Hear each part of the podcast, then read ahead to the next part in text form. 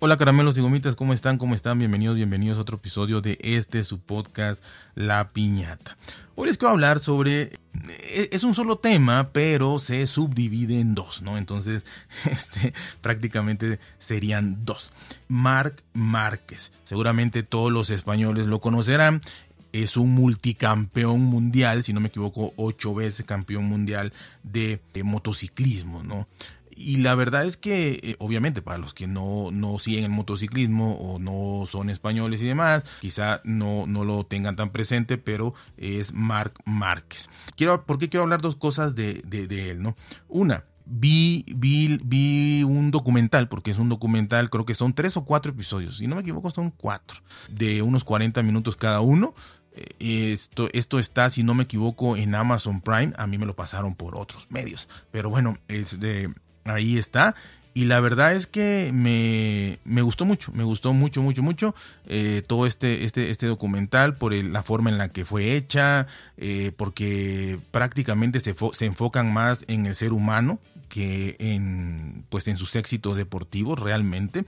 Pocos documentales así generalmente siempre van más sobre los éxitos eh, deportivos y todo aunque eso es más tendencia de película no en documental pues obviamente se abre más el abanico hacia la vida personal eh, sus sufrimientos sus, fracasos inclusive sus dolores sus derrotas eh, y obviamente pues también sus, triunfos y, todo esto no pero bueno desde cómo vive hasta la intimidad de sus casas, sus múltiples casas, eh, todo lo la, la, relación familiar, la relación con, con, su hermano, la relación con su madre, eh, con su abuelo, pues ya se imaginarán los amigos que tiene, este puro amigo deportista ahí que, que llegan a su casa y demás. Entonces, por ese lado la serie pues está, eh, está genial. El documental, perdón, el documental está súper genial y te lo echas en dos días, ¿no? Para, para no exagerar. Pero está súper, súper bien. Pero lo más importante y lo que a mí me llamó la atención, más allá de todo esto que está magnífico y maravilloso, y los que son fanáticos de, de, motociclismo y de él, pues van a estar más emocionados por todo. Pero lo que a mí, a mí, a mí me llamó la atención, a mí, que no soy fanático del, del, del, motociclismo, eh, y en especial conocía de él por nombre, eh, como conocía a otros tantos, pero no sabía eh, exactamente cómo era, ¿no? así que me gustó mucho, mucho, mucho esta, este documental. Y lo que más me llamó la atención es que obviamente es un, es, es un hombre, es un ser humano con una mentalidad súper ganadora, o sea, súper ganadora, súper positiva, echada para adelante, eh, las lesiones, las caídas, los obstáculos, las derrotas no lo vencen. O sea, él, él, piensa en ganar, en ganar, en ganar o en recuperarse ante alguna lesión, en puro positivismo, o sea, una mentalidad increíble y él lo dice, ¿no? Su mentalidad es lo que ha hecho que, que, logre lo que ha logrado. Así que una super mentalidad, super optimismo, eh, una mentalidad que pocos, pocos seres humanos logran tener en la vida, ¿no? Y bueno, y uno diría, ah, con esta super mentalidad, pues obviamente eh, ha logrado ser de los mejores del mundo, super éxito deportivo, super exitoso en todos los ambientes que él ha, querido ser. Y, bueno, y, nada lo afecta, ¿no? O sea, vive con una mentalidad tan grande que lo cubre una burbuja eh, mental eh, positiva, buena, que no lo, no, no lo afecta nada, ¿no?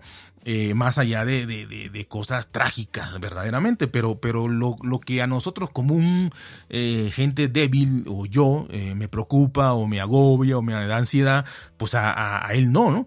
entonces me llamó extremadamente la atención el hecho de que él haya comentado que en algún momento dado él pues eh, él maneja, él manejaba, no sé si al 100%, no habló, en ningún momento mencionó algún community manager o alguien que le manejara sus redes, eh, siempre él, comentó que las veía, entonces él estaba, eh, por lo menos en lo, que, en lo que ahí se vio, estaba en Instagram, en Facebook, por lo menos, ¿no? Y en Twitter. Y bueno, pues este, normal, ¿no?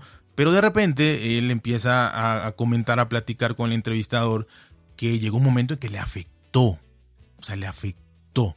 Le afectó eh, anímicamente, eh, si bien no así para sentirse mal y derrotado, porque obviamente, tiene, repito, tiene una mentalidad superior a la gran mayoría, pero sí le afectó. O sea, le afectó al grado de, de darse cuenta, le afectó al grado de, de, decirlo, de confesarlo, y le afectó al grado de cerrarlo. O sea, de cerrar todas sus redes sociales. Inclusive menciona que cerró, o cerró todas, ¿no? En este caso, repito, Twitter, eh, Instagram y Facebook. La cerró porque le estaba afectando los comentarios de ahí.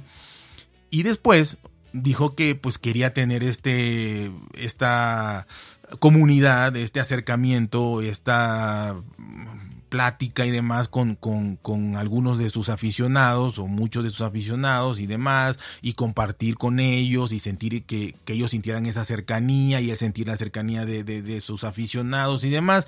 Y entonces regresó. No especificó cuánto tiempo lo dejó pero regresó y dijo que solo regresó a Twitter. Nada más regresó a Twitter solamente curiosamente nosotros, eh, eh, y digo nosotros los que más o menos aquí hacemos audios, o los grandes podcasters, o los grandes este, youtubers, o los tiktokers, o instagramers, o como le llamen, todos los creadores de contenido, vaya, siempre de alguna manera sufren de, algún problema de estos, ¿no? De, ansiedad, de, depresión, y, hablamos que, Twitter probablemente sea de las más tóxicas o la más tóxica este, red social que pudiera haber en cuanto a insultos, a noticias falsas, a inclusive amenazas y cosas negativas y toda la mierda que te tira la gente por ahí y demás, ¿no?